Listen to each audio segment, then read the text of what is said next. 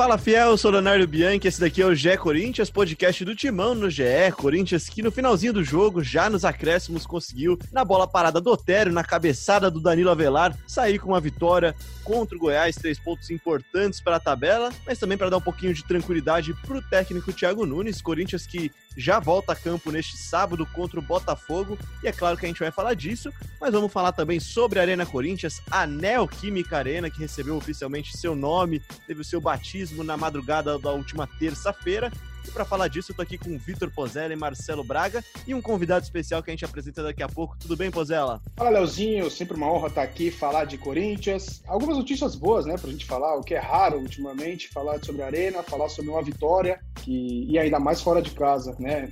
Achei daqui a pouco a gente explana um pouco mais sobre o jogo, mas estamos aí, sempre dispostos a falar para todos os nossos ouvintes. Marcelo Braga, o homem da hashtag, já está aqui a postos, pronto para criar a hashtag do programa de hoje.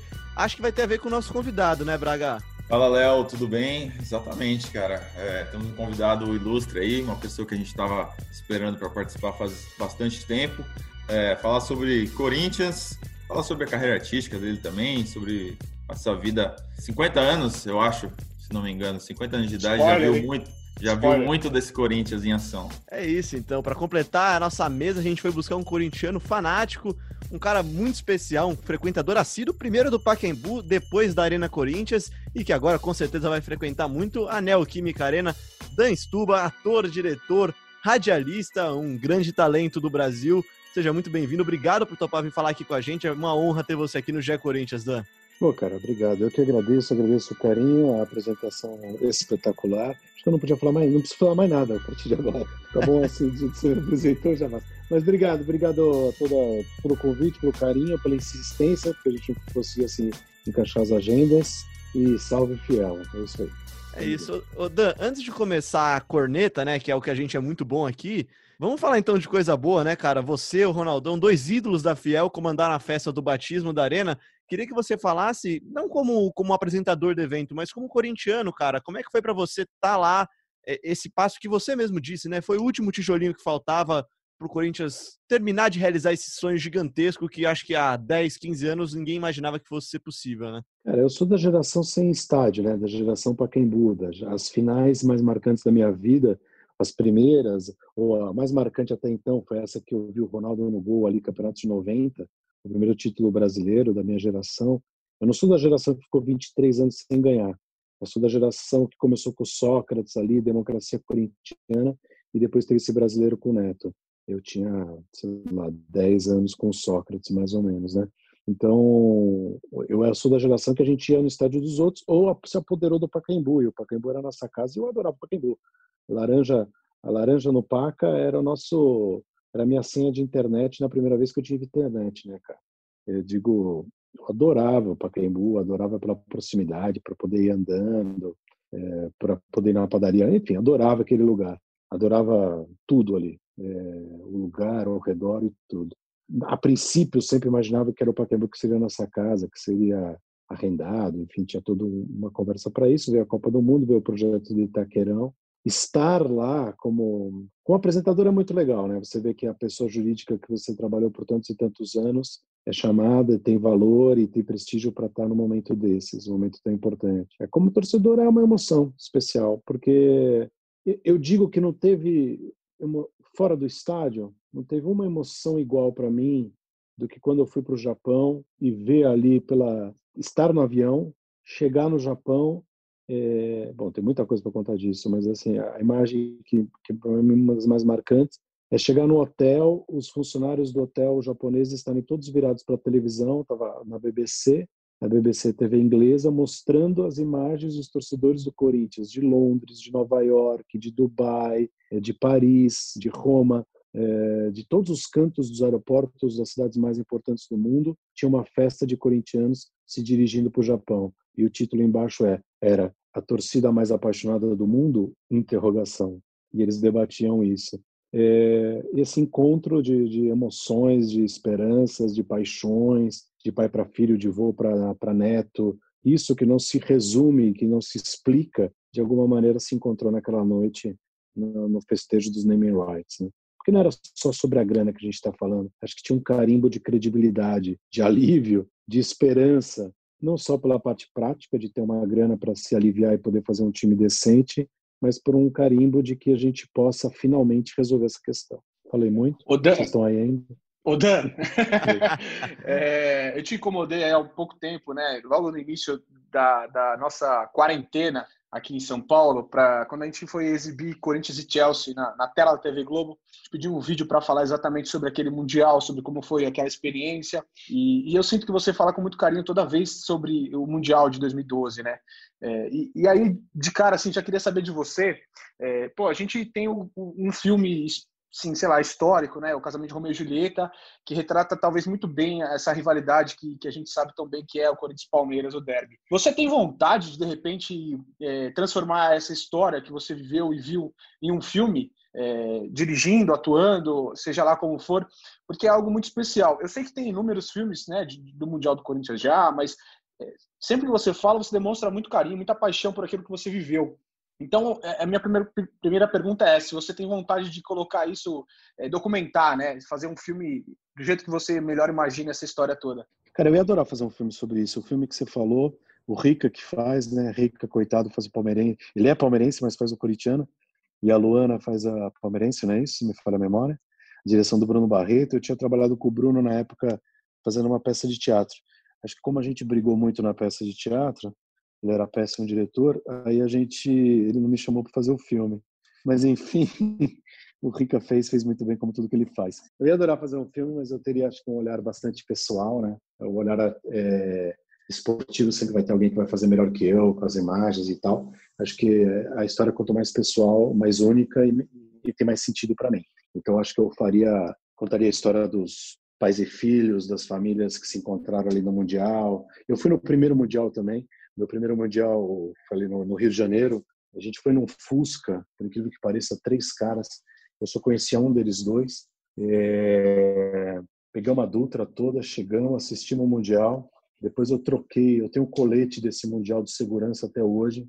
Eu troquei com o cara, eu comprei o colete do, do cara da FIFA por uma grana que até hoje eu não tinha grana, nem sei, não sei quanto eu paguei, mas tem esse colete guardado. Enfim, depois voltei para São Paulo e nunca mais vi as pessoas com quem eu fui. E você nem depois tem mais contato com elas, Dan? Não, eu tenho mais com um deles, mas muitíssimo pouco, muito pouco. Foi uma coisa completamente maluca. Então acho que e assim, eu sou filho de poloneses e meu pai nunca gostou muito de futebol. E eu fui encontrar as pessoas, eu sempre falo isso, eu encontrei o Brasil no estádio, né? No caso, na época no Pacaembu, no Morumbi.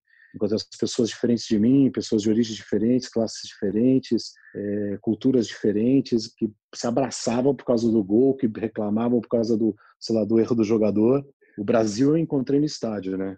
É, o Brasil eu encontrei no estádio, eu celebrei no estádio, e, e aí veio junto com Sócrates a formação da ideia da democracia, da ideia do cidadão, da ideia de que do país, da formação do país. Aprendi o que era democracia por causa da capa, entre outras coisas, por causa da Diretas Já. Sei lá, meu ídolo pousar na capa da placar e falar: eu, sou, eu não vou embora do Brasil se tiver Diretas Já. Eu aprendi ali, porque no meu colégio não se falava disso. Enfim, é, essa mistura, eu acho, de, de emoção, de história, e do inexplicável, acho que teria todo sentido fazer um filme assim. Ô Dan, você está no ar hoje com Fina Estampa, né? Que vem sendo reprisado na Globo, e também com Mulheres Apaixonadas no Viva. Se você fosse fazer um Vale a Pena Ver de Novo aí, um momento para você viver novamente como torcedor que você viveu ao longo desses anos, qual seria? Que jogo seria? Com um final diferente, a Libertadores que perdeu o Palmeiras.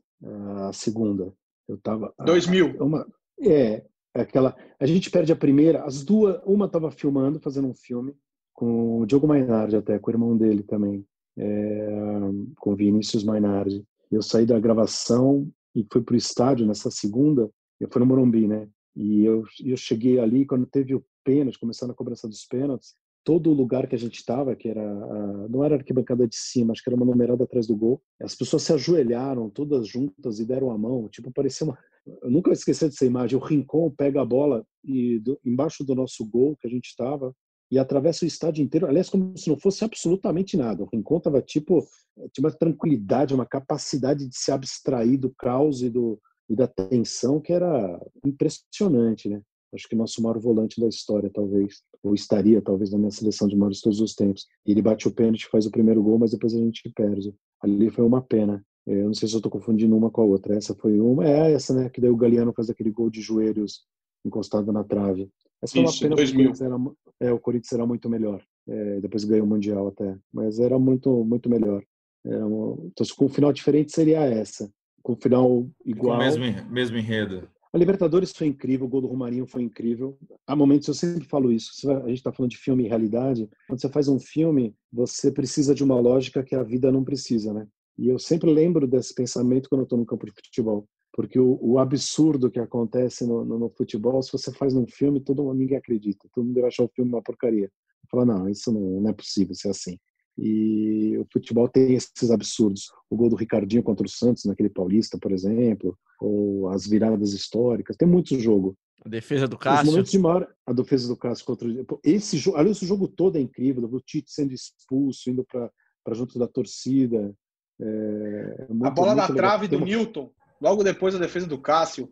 Sim, então, é, depois a, o Rômulo acho que perde um gol também de cabeça mais para frente. Tem uma, uns requintes de, de no roteiro da vida ali tem uns requintes de emoção muito muito cruéis, muito bem escolhidos, né, pelo autor, seja ele quem for.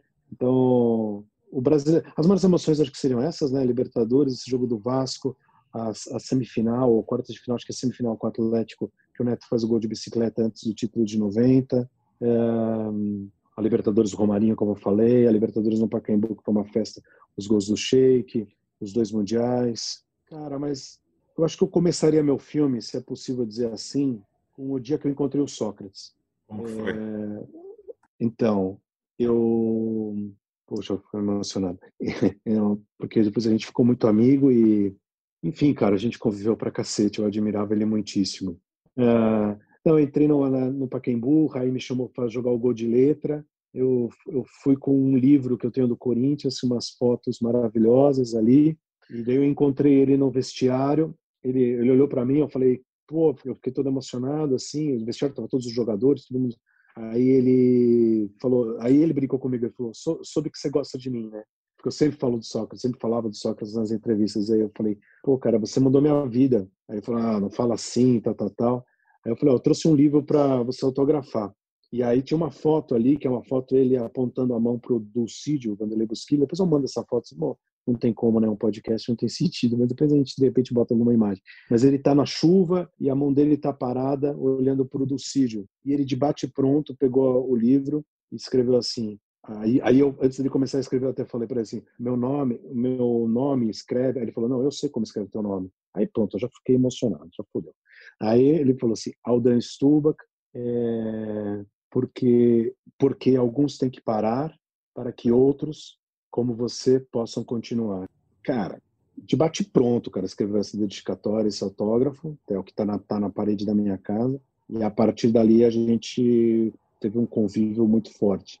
Acho que eu começaria o, o meu filme ali, misturando uma pergunta com a outra, né? Só para poder falar de, como o futebol pode ser mais que o futebol, entendeu? Como o teu ídolo pode usar a fama que ele tem, e isso, isso é algo que hoje em dia, infelizmente, não acontece de modo nenhum. Ele pode usar a fama que ele tem para o melhor, para o ideal, para uma ideia, para construir um país, para dar exemplo de verdade, e não só para fazer comercial de chuteiro e pensar nele mesmo. Que e acho que o Corinthians. espetáculo de resposta, cara. não, e por fim, eu devia acabar, né? Tá vendo? Eu já vou estragar tudo.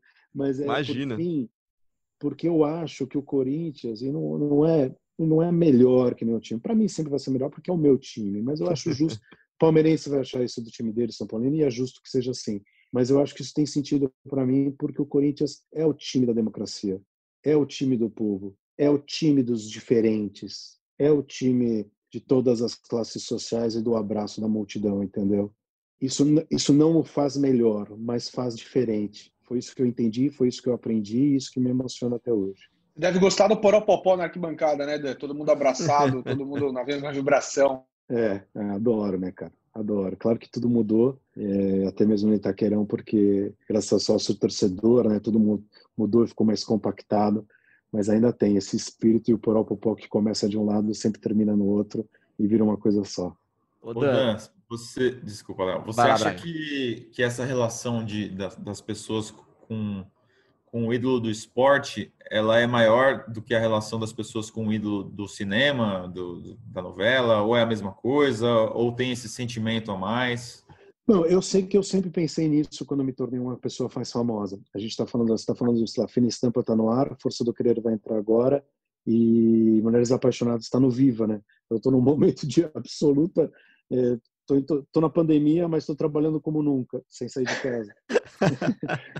é, então, é, quando mudou minha vida através de Mulheres Apaixonadas, porque eu fiquei mais conhecido, era o cara da raquete e tal, a única coisa que eu pensava era nisso. Como é que eu posso transformar o que eu estou tendo de visibilidade para uma coisa melhor? No caso ali, falava de violência doméstica, violência da mulher. Eu acabei em Brasília uma hora, numa lei que foi assinada e que existe até hoje, que melhorou muito essa situação, que evidentemente continua muito ruim. O Brasil tem números lastimáveis nesse aspecto mas é, eu me senti colaborador de uma mudança. E isso engrandeceu a minha profissão e me conectou com essa ideia, vamos dizer assim, que, que, que o Sócrates me, me mostrou. Então eu sempre pensei nisso. Eu conheci atores e artistas que pensam assim e outros que não. Agora a, a, relação do, do fã, eu acho que ela é diferente porque a do futebol é a mais popular de todas, cara. É a mais forte, a mais intensa de todas, eu acho. É por diversos aspectos do nosso país. Do ator de novela também, mas é a do futebol é mais visceral, ocupa um lugar de, de carência, de, de paixão, que, que o cara carrega a vida toda. Eu acho diferente. Falar isso hoje é complicado, porque de, sei lá, de 5, 10 anos para cá, tudo mudou no futebol. O ídolo mudou, a cabeça do atleta mudou. É, então talvez me pareça até um discurso antigo, mas eu acho a relação do esportista, sei lá, do Cielo, do Bernardinho, do, do ídolo de todos os esportes é uma relação diferente do que do, do ator de novela, ou do, do artista. Né? O artista tem um glamour, e se ele é de televisão, tem uma histeria que eu acho que é diferente. Ô Dan, você falou, você é filho de polonês, né? Você é filho de imigrantes. Você falou uma frase que eu acho sensacional, cara, que é você encontrou o Brasil dentro do estádio. Eu queria que você falasse um pouquinho mais disso, mas falando também como é que o Corinthians entrou na sua vida, né, cara? Como é que você, filho de polonês, que você falou que não gostava muito, não gosta muito de futebol, como é que o Corinthians entrou na sua vida e como é que ele, como é que ele, você falou do Sócrates, como é que o Corinthians mudou a sua vida? Poxa, posso dar resposta curta, média e longa para isso. É, vou tentar fazer a média. Não, assim, é, rapidamente, meu pai é de uma família polonesa, é, filho de um... O meu avô veio para o Brasil em 59, meu avô fazia parte de uma família de 12 irmãos, do qual ele foi o único que estudou. Ele sai da aldeia dele em Cracóvia, vai estudar, e tem que estudar de pé porque os judeus não podiam sentar ele acaba essa faculdade, se forma, vem a guerra, se esconde num sótão de um metro e meio de altura por três anos. Meu pai nasce, é entregue para outra família, depois é pego, é, quase morre de inanição, dando um fast forward indo para frente nesse filme. É, esse é meu pai, vem para o Brasil, é, vira engenheiro e trabalha feito um louco para construir uma família. Eu sou filho dessa família. Eu sou filho de uma ideia é, de que o Brasil é um novo mundo. É, isso nada tá, a princípio tem a ver com futebol, mas o que tem a ver com futebol é que ele não tinha tempo, não, não rolou muito para ele. Mas rolou para mim. É, eu morava na região de Perdizes, portanto a princípio seria palmeirense, mas acabou que eu fui para o Pacaembu, né, cara? Ainda bem. acabou que eu fui com os amigos pro Pacaembu, acabou que um dia meu pai, de tanto encher o saco, de tanto chutar a bola na parede, porque eu era absolutamente maníaco pro futebol, ele me levou pro estádio para eu ver. E eu tenho uma, um momento doido na vida, que foi quando eu tinha 12 anos, eu operei os pés, eu fiquei de cadeira de rodas, sei lá, um bom tempo para me recuperar para voltar a andar. Nesse tempo, eu ouvia muita rádio. E a rádio, por um motivo ou por outro, sei lá, é, passava, passava, todos os jogos, a gente só via pela rádio, via muito pouco jogo pela TV. A minha imaginação sobre o futebol aumentou muito mais. Esses caras, eles eram muito maiores na rádio do que em qualquer outro lugar. Eles eram mais poderosos, os erros eram tudo era maior na rádio. É... Então a minha paixão pela imaginação e por aqueles caras aumentou mais ainda. Quando eu voltei para o estádio, eu voltei com tudo, né, cara? Eu voltei com esse passado todo, com essa imaginação toda, tudo aquilo, aquele bando de gente ali. E isso que eu te falo é verdade, porque você eu tenho um grupo, na prática, eu tenho um grupo de WhatsApp de pessoas que eu não tenho nenhum convívio que eu só conheci no estádio até hoje, né? Então esse encontro, o estádio era esse lugar da comunhão, lugar de poder gritar também.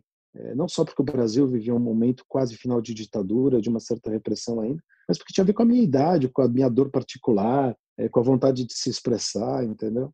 o Corinthians, o futebol, é, me pegou muito por aí. É, eu acho que, em certa parte, não, eu fiz terapia, mas não consegui resolver isso, né? Mas é assim, o estádio, a ideia do jogador tem tudo a ver com ser, ser ator e fazer teatro, com a plateia lotada. No meu mini, um dia o Neto foi me ver uma peça, né? O Casagrande foi também, e eu falei a mesma coisa para os dois. É, para o Neto eu falei muito isso, cara. Eu fui muito ao seu teatro para te assistir. Seja bem-vindo no meu. E eu acho que é isso mesmo para mim, cara. É, agora, eu não me imagino torcendo para outro time, nunca me imaginei. Porque também tem outra ideia, né? Tô falando muito, mas eu juro que eu vou acabar. Eu acho que eu me identificar, eu, se a gente fizer uma seleção dos melhores jogadores de cada time, a do Corinthians vai ser a pior. E ao mesmo, eu acho isso maravilhoso, porque não está na seleção dos melhores jogadores de todos os tempos de nenhum time a torcida. O papel que essa torcida fez ao longo da nossa história é absolutamente significativo é absolutamente determinante nos títulos e nas conquistas que a gente teve. E isso é muito legal, cara. E porque eu era assim, eu não me achava o melhor, não me achava, sei lá, o mais preparado, mas eu achava que com a garra, vontade, etc, e com o meu corintianismo eu ia conseguir. Conseguir ser ator, conseguir conquistar meus sonhos, etc, etc. Eu era um pouco Birubiru, Paulinho, Zenon, os jogadores que a gente já teve, né? Birubiru, Jaceni. Wilson Mano. Wilson Mano. Que torcida celebra esses caras? Só a gente. Ezequiel. Romero, mais moderno, Romero. Ezequiel. Ezequiel. Se eu encontrar o Ezequiel na rua, dá um beijo na boca dele. DS Ezequiel no GE, temos a hashtag, galera. Se eu encontrar o Ezequiel na rua, eu dou um beijo na boca dele. Olha essa frase. Pô. Ezequiel tem que ser homenageado nesse, nessa hashtag. O Marcelo Braga que manda na hashtag. Boa, gostei. Hashtag DS Ezequiel no GE. Gostei. Mas TS, vou... Dan Stuba, Ezequiel, porque pô, é um símbolo de, do corintianismo e, e, a gente sempre faz uma hashtag para todo o programa. Mas, Dan, falando um pouquinho sobre já Thiago Nunes, Corinthians 2020, como é que é o Dan Stuba torcedor, assim? Como é que você se comporta? Você ainda é aquele menino é, pós-cirurgia que vai ao estádio e grita muito ou já não é mais possível pela figura pública que você se tornou? É, eu já te vi no estádio algumas vezes, já te dei oi de longe e tal. É, eu sempre te vejo um pouco mais comedido ali, sentado, no, no caso mais observador, do que em certos momentos, sei lá, cornetando alguém, gritando. É claro que o Dan Stuba, ator, ganhou um peso né, na vida. Conforme os anos foram passando, você tem uma relevância, é uma figura pública. Talvez tenha, isso tenha mudado seu comportamento. Você se segura ou você vê o jogo mais como observador mesmo hoje do que um, um cara que extravasa muito? E quem quiser ver esse Dan, era, era, só ir no Paquembu na laranja lá, que o Dan tava todo o jogo lá, cara. Era fácil de ver já. Era fácil de ver, eu adorava, adorava as pessoas ele falar comigo. Cara, o meu sonho é ser tipo Jack Nicholson naqueles jogos do Lakers, sabe? Você tem aquela cadeira que é sempre sua. Muito bom. É tipo, os jogadores te olham, dão uma cenada, você abençoa todo mundo. Um dia eu quero ser esse cara. É, está sempre ali e tal. É, acho que você me conheceu com meu filho, né, meu? Aí tudo mudou. Eu não podia falar pro meu filho como eu falo, filho, não fala palavrão, filho não sei o que lá, não sei o que lá, aí vai pro estádio e vira um puta louco, né, meu? Então, então acho que tem um equilíbrio aí, mas é, não, eu sou bem intenso, sou bem intenso, jogos mais importantes. Eu acho que é, e, e tento não cornetar porque às vezes também não tem jeito, né? Sei lá, você vai cornetar o Luan e sabe que é o Arauz que está no banco, né? Tem muita solução, né? É meio isso. Mas eu acho que tem, tem momentos, mas eu sou bem no Itaquerão também teve a fase WhatsApp que todo mundo ficava me filmando, então qualquer coisa que eu fizesse, eu falasse, eu gritasse, é, podia ser visto de outra maneira, descolado daquela, daquela idade. Depois eu desencanei disso aí. Taquerão não, Dan. Você representa a nova arena, pô. É Você cobra a gente pra caramba disso ainda. Não, mas é, é, tem toda a razão, né? Na Neoquímica Arena. Isso aí. Olha aí. Ô, Dan, eu queria te fazer uma pergunta também sobre essa, esse momento do Corinthians. Sabe, nessa quarentena, a gente já assistiu quase todos os filmes aí da Netflix, né? Um deles que eu vi foi o Vendedor de Sonhos, que você fez. Uhum que, que você está achando do Thiago Nunes? Porque chegou para mudar o estilo do Corinthians, né? Aquele estilo de 2019. O que, que você está achando desse trabalho? É, ele, ele vendeu sonhos e entregou pesadelos, né, cara? Cara, é... eu estou um pouco decepcionado. Eu, eu, lembro que depois do. Quando ele foi contratado, eu estava no Rio de Janeiro fazendo uma série. Essa série acho que vai ao ar até esse ano também. É, sentei numa mesa, fui convidado ali para sair. O PVC a gente é muito amigo, né, com o Paulo. Sentou Paulo, Arnaldo Ribeiro, o André Rizek, o grande galã, sentamos todos ali para conversar, bater papo sobre a vida, e o Thiago tinha acabado de ser contratado, e os caras estavam é, falando que o Thiago era o máximo, que ele era muito bom, porque eu fiquei falando, eu nunca tinha visto, achando, achado ele tão bom assim. Mas a ideia que me foi vendida é que não é um técnico moderno, com ideias modernas, com uma mudança de filosofia no Corinthians, etc, etc. Não, acho que não foi isso que aconteceu. Eu vejo um técnico muito é, perdido. Em, quando ele montou o time no começo, eu fiquei empolgado. Ele tinha descoberto ali, o, o por exemplo, Camacho Cantilho, que foi uma ótima descoberta de início. É, o Luan mais solto, sem tanta obrigação para voltar, porque eu acho que fisicamente protegia mais ele. Depois ele foi abrindo mão dessas conquistas, essas descobertas. Não sei se pela pressão, pelo o que, que foi, ele, ele foi abrindo mão das, das coisas boas que ele tinha encontrado e começou a andar em zigue-zague, assim. É, zigue-zague no sentido de fazer uma coisa boa, mas depois abrir mão dela, ou, sei lá, é, volta com o Sid Clay no momento que o Sid Clay está exposto, que não é bom jogar com o Sid Clay, aí bota o outro menino, na época o Carlos, depois foi vendido, é, aí bota o Ederson, aí o Ederson vai bem, faz gol, na hora de botar, voltar com o Cantilho na final com o São Paulo especificamente, ele não volta, aí volta no final do jogo, começou a ter atitudes aquelas que você tá, que você não, começa a não ter uma certa lógica, e eu acho que ele foi, acho que o Jô ajudou muito, o Thiago, ao que parece não era um jogador que ele queria, ou pelo menos não um jogador que ele pensou de início, né, é, o, jogo, o Jô ainda bem já estava combinado de voltar, é, e mudou totalmente, totalmente o estilo de jogo do Corinthians, que o time começou a jogar em função dele. Mas o Corinthians não conseguiu esse jogador de lado, o Everaldo não rendeu, nada, né? Vai ser um. Depois vai para Fortaleza e vai bombar no Fortaleza. Mas, enfim, eu estou decepcionado porque eu acho que se construiu muito pouco. Acho que você pode ter é, uma, um futebol ruim, com, a, com um momento ruim, com a esperança que ele vai melhorar, você vê pequenos avanços, eu acho que é um pouco a ilusão do São Paulino com o Fernando Diniz, vamos dizer assim. A gente não tem essa ilusão. Você pode ver um futebol ruim, mas que está funcionando porque está ganhando. A gente também não tem isso de certa maneira, apesar da, da vitória recente com Goiás.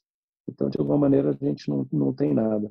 Mas o Corinthians vai mantê-lo, manter, tudo todas as informações que eu tenho, é vai manter esse trabalho até o final do ano. Dan, eu fui até o interior do Rio Grande do Sul para fazer uma super série sobre o Thiago Nunes. E contamos em vários episódios, fizemos um podcast especial, Thiago Nunes, e também me empolguei muito vendo o time do Corinthians jogar, como, como um cara que observa futebol e tal, sobre o, o jeito que o Corinthians começou, até na pré-temporada mesmo, na Flórida, pô, o time jogava bem, jogava para frente, e, e muito das minhas críticas recentes aqui no podcast é sobre a, a perda de convicção, né? Parece que o Thiago abandonou as convicções pelo resultado, para se manter no cargo, e isso é muito ruim. E o resultado e aí, não agora, veio, né? É, o resultado, de certa forma, chegou na final do Paulista, perdeu nos pênaltis, acho que ficou meio. É, ele meio que tirou da conta dele. Mas eu acho que o último jogo, né, vamos falar especificamente sobre o Goiás, é, ter voltado para o Camacho Cantilho, ter colocado o Piton no lugar do Sid Clay, é, acho que voltou um pouco do, do Thiago do início. Acho que é um alento para quem gostaria de ver esse time jogando mais para frente.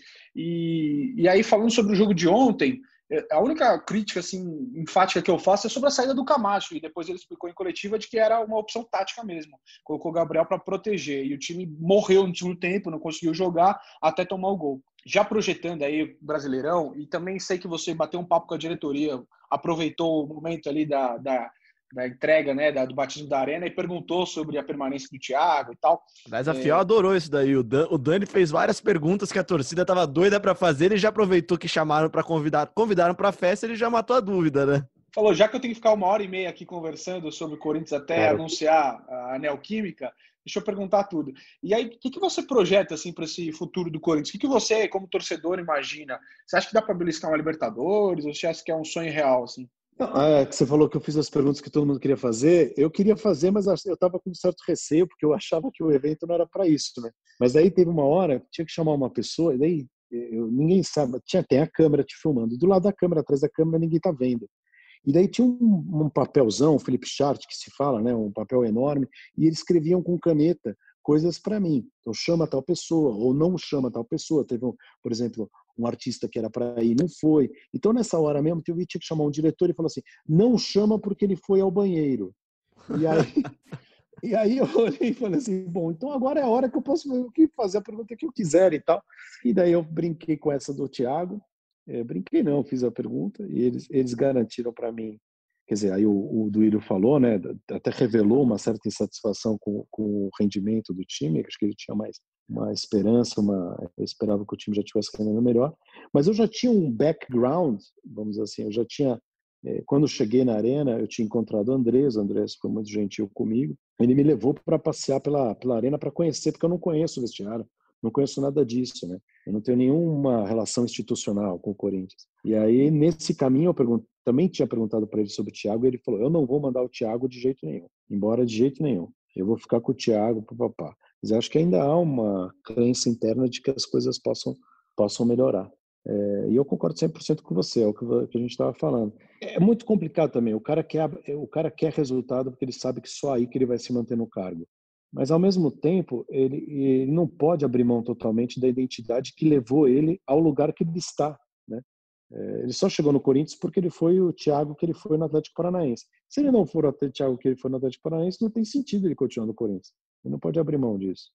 Perfeito. E, e aí já emendando também, falando sobre campo, então, Oda, o Luan também é um cara que chegou, cara, corintiano, um cara que chegou com muita expectativa, pegou a sete do Marcelinho, pegou, fez, fez toda uma campanha bonita no começo do ano para a estreia dele. E, e não, não, não, não, dá para dizer que não engrenou, vai, mas ele não, não entregou o que a torcida esperava. O que, que você, como torcedor, esperava dele?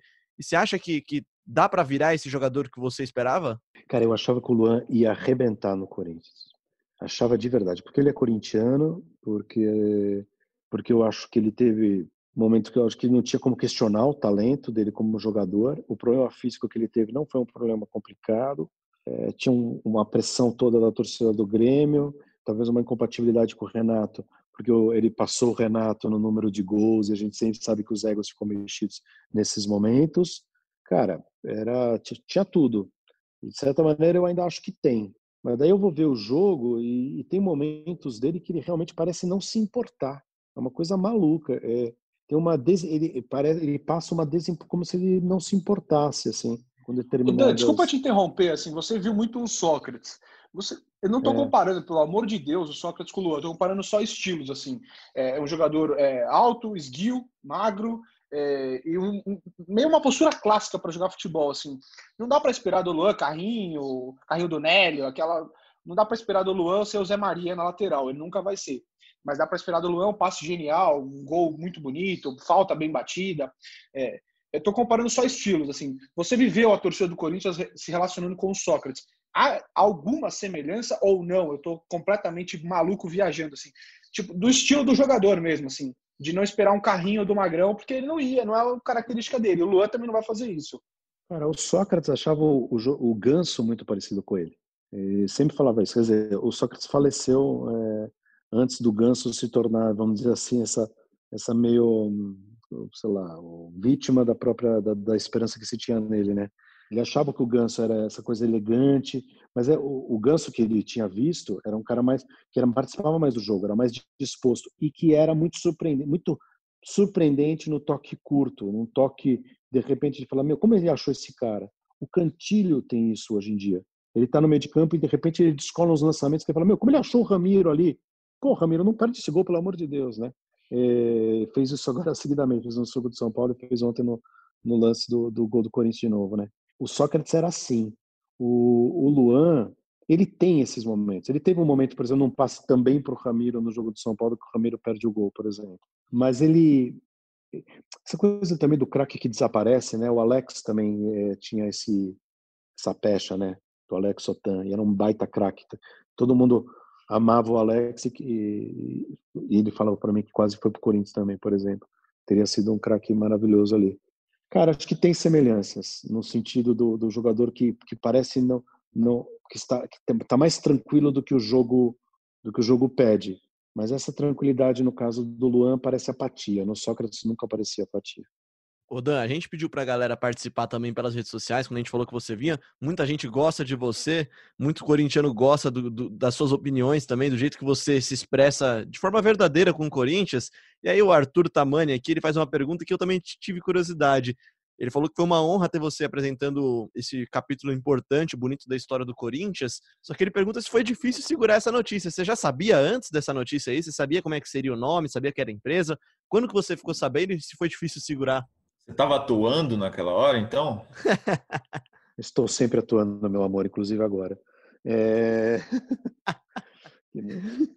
Não, que nada. Eu, eu, eu, sabia o nome mais ou menos. Eu tive a confirmação do nome quando eu cheguei no estádio e, e eu vi aquela placa escrito Neoquímica Arena e tal. Então, alguns amigos, inclusive alguns amigos jornalistas, ficavam me mandando mensagem perguntando: e aí, já sabe o nome? Me fala qual é tal. Ah, eu me apeguei à questão profissional. Falei: não vou falar, fui contratado para isso, não vou falar, não tem sentido, é sacanagem. Sacanagem com quem me contratou. Eu fui contratado pela Neoquímica, né, pela Ipera, para estar ali. Então, achava que, que não seria bacana é, com eles revelar o nome antes da hora. Mas, de alguma maneira, também todo mundo meio que sabia, né? O nome podia estava girando entre poucas possibilidades. É, fiquei feliz da vida de estar ali. Fiquei feliz da vida, fiquei muito agradecido. Eu falo da Ipera que me chamou, mas também o Corinthians ter aprovado, ter bancado, a maneira com que eu fui tratado foi muito bacana. E também essa recepção depois. É, a recepção depois da torcida, as mensagens, foi muito intenso, muito, um fluxo positivo, muito, fiquei muito, muito honrado. Ô Dante, sabe que está tá sendo produzido, ainda está bem no início, né? Mas é um filme sobre a história do Casagrande, né? E acho que o Sérgio Loreto já está escalado para ser o casão. Sim. É, Zé Loreto. Zé Loreto, isso, desculpa. Se você fosse interpretar algum algum ex-jogador aí do Corinthians, quem você gostaria de ser? Você acha que você é parecido com alguém fisicamente? Você acha que você teria facilidade de interpretar algum estilo de alguém? Então, olha só, eu estava fazendo o Sétimo Guardião e o Zé Loreto era meu filho no Sétimo Guardião. E ele fez o teste para fazer o filme antes. E o filme mudou, o texto mudou, o diretor mudou e tal, tal, tal, até que acabou que o diretor do filme, não sei se ainda é, espero que seja, porque é muito bom diretor, era o Papinha, que era o diretor da novela também. E aí o Papinha, eles começaram, eu falava direto do Corinthians, a gente falava direto desse filme lá, do Casa, e eu, eu encontrei o Casa, ele foi na minha peça de teatro, a gente falou do filme, é, ele me mandou o roteiro do filme, um primeiro roteiro. Então eu estava sempre próximo desse projeto. E naturalmente quem eu queria fazer era o Sócrates. Mas aí o Papinho um dia virou para mim e começou a falar assim: "O Dan, tô pensando no ator que vai fazer o Sócrates. Quem você acha? Você acha que aquele lá pode fazer?" E eu querendo falar: "Não, e eu, cara? E eu, né?" E um cara que eu conheço graça, que é bom, né? É, meio sem graça de falar, meu, por que, que esse maluco tá falando de outros atores e não tá falando de mim? E no final ele brincou e falou: Eu sei que você quer fazer, mas não dá porque a gente tem que pegar o Sócrates no momento mais jovem, né, de uma idade mais próxima do Casagrande, apesar de ter sido mais velho e tal. E, então eles, eu vou fazer, eu não sei se ainda vou, né, mas eu tinha, teria um outro, tinha um outro papel que era de ser o terapeuta do, caso, que é um papel bem legal, um papel bem importante. Eu acho que eu participaria dessa maneira. Se fosse fazer um jogador, eu teria, gostaria de ter feito o doutor. E quem mais ali? É, acho que, acho que esses, acho que é isso. É. Dan, tomara que saia o filme, né? Tomara que saia. Tomara que sim, vai ser bem legal sair. O Luiz Henrique, ele pergunta aqui uma coisa que você já até respondeu, tá? Mas eu vou citar ele aqui porque a pergunta dele é legal. Ele fala que você é sempre presente nas padocas do Pacaembu, corintiano raiz. E ele pergunta qual a importância do doutor na sua vida. Acho que já tá meio que respondido esse daí. Trazendo outra pergunta aqui, o Fran pergunta aqui o que você achou do nome da arena. Se você gostou de Neoquímica Arena ou se você, se pudesse escolher, se dessem para você essa missão, você escolheria outro nome usando a marca? Campo Neo. Não, não posso. Campo Neo, né? Neo, Neo, Neo Arena. Eu não posso fazer isso não, cara. Não posso fazer isso não. Já teve muita gente, muito, muita gente pensando nisso por mim. É, tá tudo certo, tá tudo certo. Eu acho que o nome é o melhor que podia ser. Acho que a marca queria se ver representada ali. Acho que tem uma armadilha também quando você corta a marca pelo meio, o nome pelo meio, de não de não ter a visibilidade que eles queriam. Eu tenho essa posição que eles vão para a camisa também, então ainda vai ter que ganhar mais força essa história. Tá tudo certo, né? O Química Arena. Para a gente é estranho agora, porque também teve todo esse tempo com Itaquerão, Arena Corinthians, né? Não foi de início, mas eu acho que o corintiano vai ajudar. E fazer para a Neoquímica é, fazer valer a pena para a Neoquímica toda essa história. Faz parte disso a gente dizer o nome. Eu vi o PVC falando, quem disse que o Corinthians não tem remédio? Olha aí. o Dan, falando do time. Vou ficar quieto, eu vou ficar quieto aqui. Começar a falar do Paulo, meu do PVC, eu vou entregar ele total. Não, deixa para lá, deixa para lá. Vamos, vamos falar do, do, do torcedor aqui. É, se você fosse o Thiago Nunes, que time você escalaria? E esse time vai para a Libertadores 2021? essa é uma excelente pergunta. Eu acho que vai porque metade do brasileiro vai para Libertadores, não é? não, acho que melhor que a metade a gente é. Tem uma metade de baixo que a gente que é melhor. É... Tá, tá, otimista aí, tá vendo? Nem tudo são. Não, mas você tem Inter, Grêmio, Atlético Mineiro, Inter, Grêmio, Atlético Mineiro, Palmeiras. É... Não, aí, aí quem mais são os fortes desse campeonato, cara? Eu acho que tá por aí. Tá por aí, quer dizer, e o Palmeiras é um time forte, mas que também não se encaixou, o professor Vanderlei não conseguiu ainda.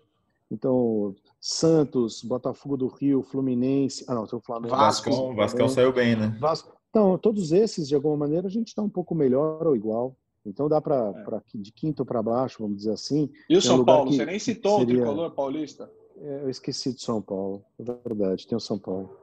Quem é o maior rival do Corinthians? Palmeiras ou São Paulo? Para você? O maior rival é o Palmeiras. O que eu implico mais, eu é o São Paulo. Eu acho o Palmeiras muito parecido com o Corinthians em muita coisa. Ótimo. Eu acho a gente parecida. É, eu acho a gente parecido. Eu acho que o diferente é o São Paulo. E escala seu time ideal aí para a gente conectar o, junto com o Thiago Nunes. Cara, hoje eu tô gostando do Danilo Avelar. Ontem eu ia escrever disso, isso antes do gol até. Daí ele fez o gol. Acho que ele tá, tá melhorando jogo a jogo. Mas acho que o Corinthians precisa de mais um zagueiro, urgentemente, para compor o elenco, nem que seja. Dizem que o Moledo viria, né, no, na troca com o Bozelli. Acho que seria bom para os dois. É, Você bom, não perguntou pro Duílio, pô? Pô, cara, com o Duílio eu falei pouco, eu devia ter falado mais. Já dava uns nomes que você queria, né? Não, eles dizem, o que eles disseram para mim, acho que não é novidade nenhuma, é que há uma expectativa maior, até com essa questão, com a estabilização financeira, de contratar mais gente e preparar um time melhor para o ano que vem. Bom, também esse ano quase não existe mais, né? E é um campeonato meio estranho, mas vamos ver se isso. Cássio Fagner, Danilo Avelar Gil, é, Piton na esquerda. Eu gosto da dupla mais criativa é, e o que a gente tem de mais, mais criativo ali é o Cantígio, sem dúvida nenhuma. E eu faria com, com não, esqueci o nome do cara ali. Com... Camacho. Camacho. Camacho, perdão. Com o Camacho, mas que o Gabriel. Acho que o Gabriel é bom jogador, mas é ruim de passe às vezes e faz muita falta. Mas para marcar, evidentemente, bom. É, eu insistiria no Luan, eu não jogaria com os dois pontas abertos. Eu acho que isso também é uma outra. Com a ideia de, de jogo dois abertos, eu fecharia. Eu faria 4-4-2. 4-4-2 sumiu, né? Do futebol. É, hoje em dia todo mundo quer jogar com três, com os caras abertos que vão em eu volta. Eu gosto bastante, cara. O Flamengo jogou assim ano passado e foi campeão. É, e encaixou, né, Bruno Henrique e Gabriel também, muita qualidade ali. É, mas exato, mas hoje em dia no futebol, se você for olhar, todo time quer ter esses dois caras abertos que, que vão em volta. Por isso não tem não tem esse jogador. O Ramiro não é esse jogador. É muito mais jogador de meio do que jogador de frente. Então, Mas seus dois seriam é. Joe e Bozelli ou você mudaria a dupla aí? Eu tentaria Joe e Bozelli, porque eu acho que o Bozelli tem inteligência para jogar junto com o Jô. É, mas a verdade verdadeira é que talvez essa seria a primeira posição que eu, que eu investiria. Eu investiria num segundo atacante de qualidade. De beirada veloz ali, ou não, não precisa ser de beirada, mas um cara veloz. Qualquer um, cara. Qualquer um. não, não, o Tyson, por exemplo, falaram do Tyson. Tyson compraria o Tyson. É qualquer um. Tem um uruguaio bom aí que tá no mercado também, cara, que é veloz também, o Luiz Soares. Ah, já não é mais veloz. É banco do jogo, pô. Que isso. brincadeira, hein? Brincadeira, brincadeira, pessoal. Mas o Soares, o Soares dá para morder uma vaguinha nesse time aí. É. De mordida em mordida a gente chegaria lá. Bom, o Soares ia ser maravilhoso. Ah, nem tá, tão, nem tá tão fácil tipo Thiago Nunes, ó. Seu time não saiu os 11 iniciais aí, é tão fácil assim. É, tem muita dúvida ali: Otério, Gustavo Mosquito, Léo Natel, Jô, Ramiro. Do meio para frente não, ele é difícil de colocar, né? O Ramiro eu gosto, o Otero até hoje eu não sei qual é a posição que ele joga, você pode me explicar como homem de esporte, e daí eu encaixo ele no time. Eu não sei que, é onde o Otero joga, ele chuta, né? Mas tipo, onde ele, ele joga? Ele chuta. Ele pode é. jogar ali. Uma ótima pergunta, três, cara. Sabe? A gente tava até falando disso antes aqui, Dan, porque o Otero já jogou de 10 na Venezuela, jogava meio aberto no Atlético, no Corinthians vai jogar o quê? Meio termo, né? Então, é, ele entra no originalmente, quem, então? ele joga aberto, pelo lado esquerdo, é onde ele mais atuou no Atlético Mineiro e tal. Na Venezuela, ele é o Luan, ele é o camisa 10, o meia cerebral. O do, só o Dudamel usou ele assim na Venezuela e, e, no Atlético Mineiro. Mas você tendo o Ramiro como titular, se você colocar o Otero do outro lado, vira um time de pebolim, né? Ninguém corre. Fica todo mundo parado tocando a bola e aí realmente é inviável. Então, para encaixar o Otero, tem que sair o Ramiro. E aí eu, eu, eu, particularmente, não acho que o Ramiro tenha que sair do time. Ele dá um balanço legal, dá liberdade para o Fagner, enfim não é fácil a missão do Thiago. Ele tem que insistir ou com o Mosquito ou com o Léo Natel. Porque precisa ter um jogador que, que, que corra, né? Para chegar na linha de fundo, para tentar dar um drible. E eu acho que o Mosquito não foi tão mal assim ontem, não. Daria mais chance para ele. O Mosquito é um jogador, é aquele ponta voluntarioso, né, cara? É... eu gosto dessa é definição, isso. cara. É um ponto esforçado. É, ele é isso. Ele tá afim de jogar, ele tá com vontade, o que já muda bastante, é bom. Ele tem mais experiência do que os meninos. Acho que esse Leonatel, para mim, é, não mostrou nada, não, nada ainda, nada. Talvez ele é, ainda esteja tímido numa fase de adaptação, mas não mostrou nada. O Luan jogava no Grêmio numa fase mais adiantada, né? Ele foi centroavante do Grêmio numa fase da Libertadores ali, quando foi eleito o melhor da Libertadores. Jogou de falso 9 ali várias vezes, é. Então, claro que esse lugar é do Jô, mas de repente dá para você compor alguma coisa com ele mais avançado. Aí você pode ter o um meio de campo mais estável, como a gente falou, 4-4-2, e os dois jogando ali na frente. Pode se tentar alguma coisa assim. Mas o ponto é exatamente esse, cara. Não há muito que se mexer. Aí que eu acho que a mão do técnico é mais valiosa que a nossa. Por isso que é aí que ele tem mais mais espaço para trabalhar e para mostrar seu valor, cara. É, em defesa dele, assim, não sendo advogado, mas em defesa, é preciso treinar, né? E do jeito que a gente está com o calendário, com a pandemia, não tem treino. O Corinthians jogou no, em Goiânia quarta-feira, volta na quinta, faz um trabalho de recuperação, o Gelinho, o Miguel, sexta-feira faz um treininho leve e sábado joga de novo contra o Botafogo. É, e assim será. Na, outra, na quarta-feira tem jogo, no outro final de semana tem jogo. Então é difícil mudar o esquema tático do time assim no meio de uma maratona de jogos como essa. E lembrando que tem que ganhar, né? O Corinthians, se não vence o Goiás, está numa situação muito ruim no Campeonato Brasileiro. Então é, é, é sempre difícil esse tipo de mudança aí. O que, que vocês acham, amigos? Vai lá, Dan, pode ir você. O que, que você acha? Tem que dar sequência para esse time também? É, já emendando também? Acho que para defesa, sim. É, tá tudo certo. Por agora, fixa o Piton, pelo amor de Deus. Fixa o Camacho e o Cantillo, pelo amor de Deus. De todo o meio de campo para trás. Do meio de campo para trás, o Corinthians é comparável, sei lá, com... não tem muito time melhor que o Corinthians, não, como jogadores. Não tem mesmo. É, do meio para trás. Do meio para frente é que tem que arrumar. Eu me concentraria nessa, nessa arrumação. Eu me, me fixaria ali. Mas vejo já, com Cantígio as coisas mudam muito, né? Ele tem um futebol aparentemente simples, mas muito eficaz. Então, eu, eu achava, num certo momento, é, quando o Ederson estava jogando bem, que seria o Cantígio a ocupar o lugar do Luan. Esse lugar do 10 mais adiantado seria dele. E talvez também fosse uma solução, entendeu? Ele iria mais para frente, como meia. O Corinthians jogaria com o, Cant... com o Camacho, o Ederson e o Cantígio na frente. É, o Thiago até falou sobre isso, né? ele falou que não faz sentido para ele é, contratar um jogador que sempre atuou recebendo a bola de frente e olhando o jogo de frente é, para jogar na função de um camisa 10 que muitas vezes recebe a bola de costas, que ele ia perder o melhor do que o Cantilho tem a oferecer, que é ver esse jogo completamente de frente e começar as jogadas, né? Fazer um lançamento longo para o Ramiro, abrir para o Fagner, abrir para o Piton, enfim. Ele até disse que não faria sentido, porque ele sempre jogou é, mais recuado, como um segundo volante, vamos dizer assim, um meio campista que recebe a bola já do pé do defensor ali, é, e que mataria o Cantilho e não resolveria ali a posição do meio campo. Mas é argumento tá dele, né? Não, tá é. certo, é um argumento válido. Conhece o jogador? Não, isso, por exemplo, é um, documento, um argumento que eu aceito. É tipo não fazer a mesma coisa que fizeram com o Daniel Alves no São Paulo, né? Você tem o melhor lateral direito do mundo e você troca por um meio de campo mais ou menos. Bela comparação, cara. Ô Dan, para já encerrando o nosso programa aqui, já agradecendo demais a sua participação, foi muito legal, a gente ouviu muita coisa bacana de você. Eu vou trazer uma pergunta difícil aqui e eu não sei se você vai conseguir responder ela. Acho que sim, tá? Renato pergunta hum. aqui: qual seria o seu 11 ideal entre os jogadores que você viu e qual o maior da história você já respondeu, mas qual seria o seu 11 ideal de jogadores aí do Corinthians? Putz, eu vou errar. Os meus 11, Cara, eu tenho uma opinião muito polêmica que o Dida é melhor goleiro que o Cássio, né? Mas não tem como colocar o Cássio, não colocar o Cássio, então seria dos que eu vi, Cássio, Zé Maria, a zaga é sempre difícil, Amaral Gamarra, Vladimir, Rincon, Neto Sócrates. Eu não vi o Rivelino, mas colocaria o Rivelino, porque não pode como deixar de colocar. É, e na frente, sobra dois, né? O maior time que eu vi jogar da frente, que eu vi, foi o do Mundial, que era Marcelinho Ricardinho, Edilson Luizão. Acho que foi o melhor time que o Corinthians teve. Mas sobra, tem Casagrande, tem Ronaldo, tem Viola, que jogou muita bola. O time, do Dan tem 20, o time do Dan tem 23 jogadores, tá, gente? Só pra... Aí o técnico tá dois. Talvez nesse campeonato a regra teria que ser mudada um pouco, mas... É o elenco, pô. Não, de maneira representativa seria Casagrande Ronaldo. Ou Casagrande Viola, vai. Seria um desses aí. Vocês colocariam quem? Que seriam os dois melhores atacantes do Corinthians já teve na opinião de vocês? Rapaz, a pergunta é difícil. Acho que já, é, para mim já é difícil montar o time do Corinthians a partir do gol, já que você tem três goleiraços, né? Que é o Ronaldo, o Cássio e o Dida. Vai lá, Braga. Não, para mim o Ronaldo estaria. Essa é a única certeza, sim. Ronaldo goleiro ou Ronaldo atacante? Ronaldo atacante. Hum.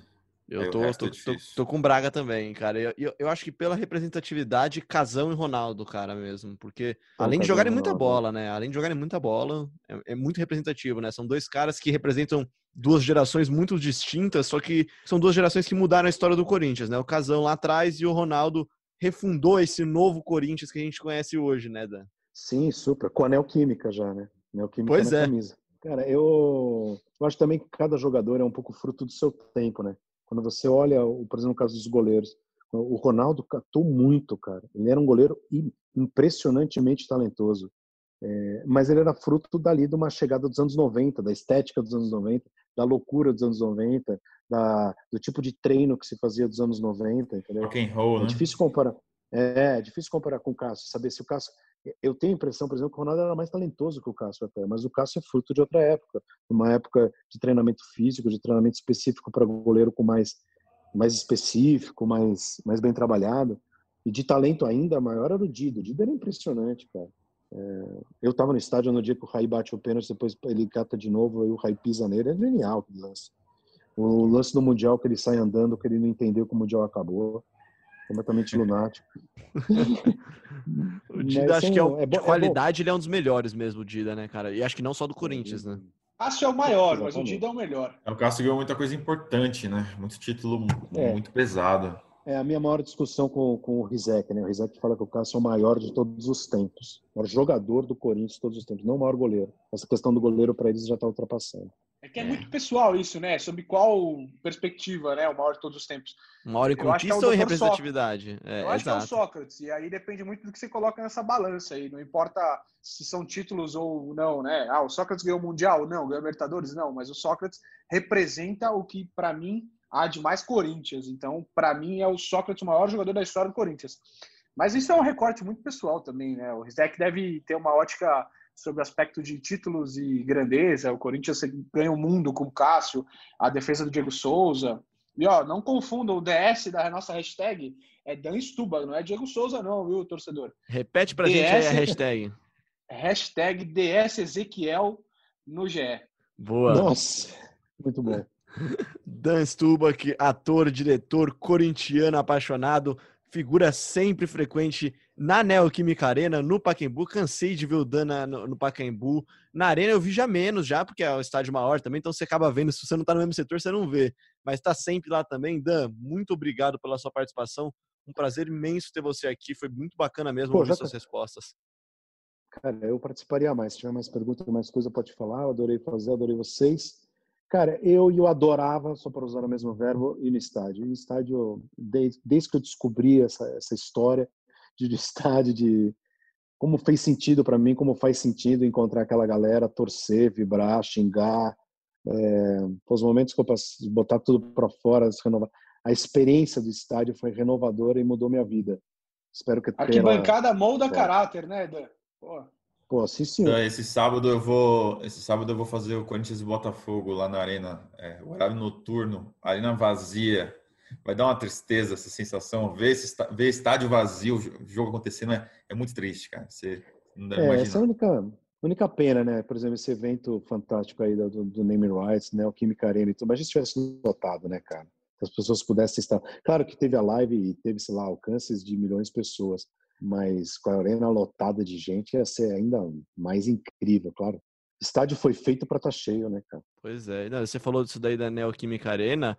Foi até a coisa que a gente lamentou no último episódio aqui, né, cara? Porque era, era a festa pra torcida abraçar o estádio, né? Era pra ser aquele jogo lá que ia ter. Aquele jogo, né? Aquele evento que ia ter 50 mil pessoas dentro e 100 mil fora. Ali, 10 anos esperando para acontecer, né? Para ser num momento de, de pandemia, de estádio vazio. Bom, mas o importante mas... é que economicamente esse contrato vai ser bem importante. Né?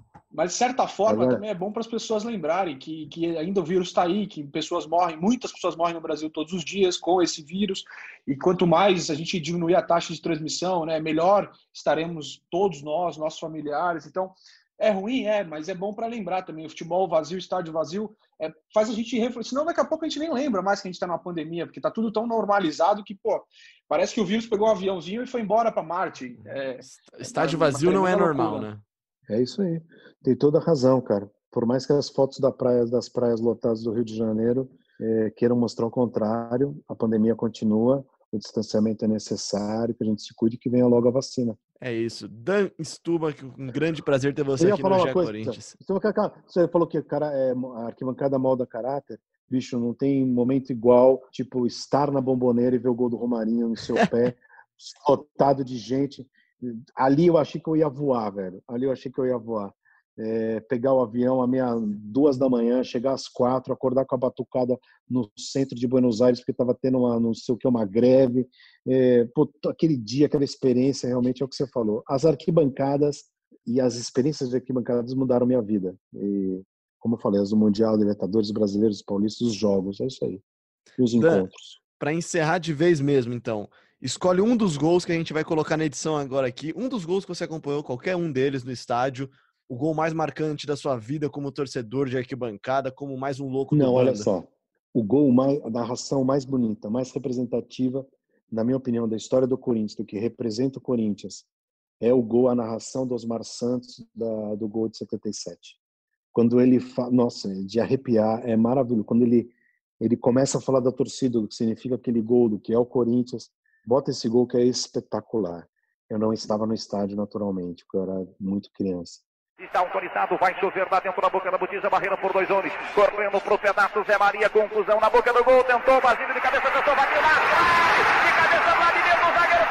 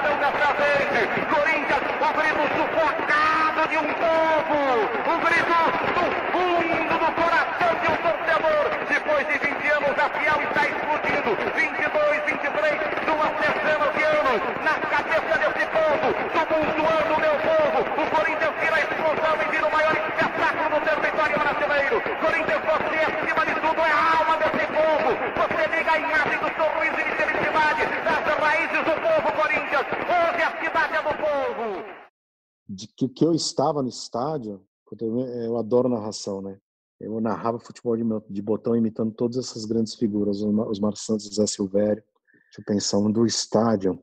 É... José Silvério, Esse... o pai do gol. Vai, do Stubão. É... Ah, e o jogo da portuguesa, aquele jogo que, que roubaram a portuguesa do Castrilli. E lá vai o César e ele vomitou de novo. Uh, Silvério, eu sou suspeito para falar, eu já falei já mais uma vez publicamente que é o meu maior ídolo no esporte, o Silvério.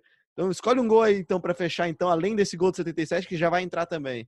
Cara, eu lembrei de uma cena maravilhosa da minha vida muito particular, um jogo que eu fui do Corinthians, qual foi? Corinthians e Fluminense, um, um, eu estava fazendo novela, a Globo pediu para eu, eu ir lá para comentar, fazer um papo antes, até o papo antes foi com a mãe do Ronaldo, fenômeno. E aí, tal, tal, tal, fiz toda essa história e fiquei no estádio. Quando eu fui embora, eu dei carona pro Deva Pascovitch, José Silvério e Oscar Ulisses no meu carro. Bicho, os caras Rapaz. ficavam. Eu falei, meu, dá pra vocês, na, dá pra vocês ficarem contando isso? Dá pra vocês irem narrando a minha a volta, assim?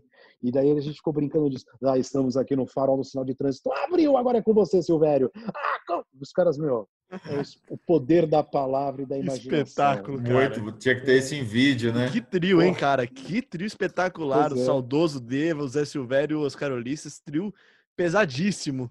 Pois é, eu dando carona para esses três, maravilhoso. Que nem o dia que eu dei carona pro César, Sampaio, eu falei assim, cara, ou você vai. Eu dei carona pro César Sampaio e ficava tentando arrancar todos os segredos do Palmeiras no caminho, senão não deixava ele onde tinha que deixar. Enfim, muitas histórias do futebol. O professor Vanderlei Luxemburgo fazendo a unha e eu entrevistando ele no, no barbeiro. Tem esses caras do futebol, figura. Bom, pessoal, tem que ir embora, né? Tô enrolando demais. O que, que eu tenho que fazer? Qual é a resposta que eu tenho que dar? O gol que você viu. Um gol que você viu no estádio que você quer que a gente encerre a sua participação no GE Corinthians. Eu não ouvi, mas a do Romarinho no, no, na, no, na boca. Eu não ouvi, não sei qual é, mas acho que é um dos gols mais emocionantes que eu, que eu, que eu já Romarinho, vi. No foi no susto, Dan, foi no susto. Você não viu, o Kleber também não estava vendo, foi totalmente no susto. Olha o time do Corinthians chegando ali o Romarinho! Gol!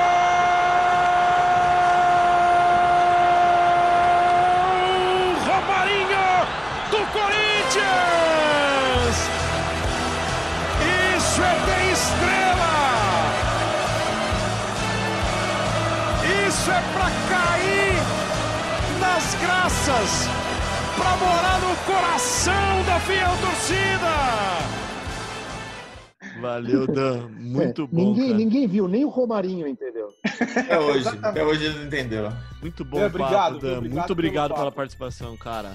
Valeu, gente. Pô, eu que, que agradeço, adorei fazer, faria outro. Chama aí, tamo juntos. Tá aí então Dan Stubach, ator, diretor, radialista, acima de tudo um corintiano fanático, presença sempre garantida nos jogos do Timão, desde a época do Pacaembu e com certeza será agora também na Neoquímica Arena. O Dan que foi o apresentador do evento de batismo, né, que trouxe esse novo nome à Arena do Corinthians. Muito obrigado, Dan. Obrigado também ao Pozé, Léo Braga, que participaram desse episódio. E também a você que participou, que mandou sua participação e que ouviu a gente até aqui, que mandou sua mensagem com a hashtag da vez e participou do programa.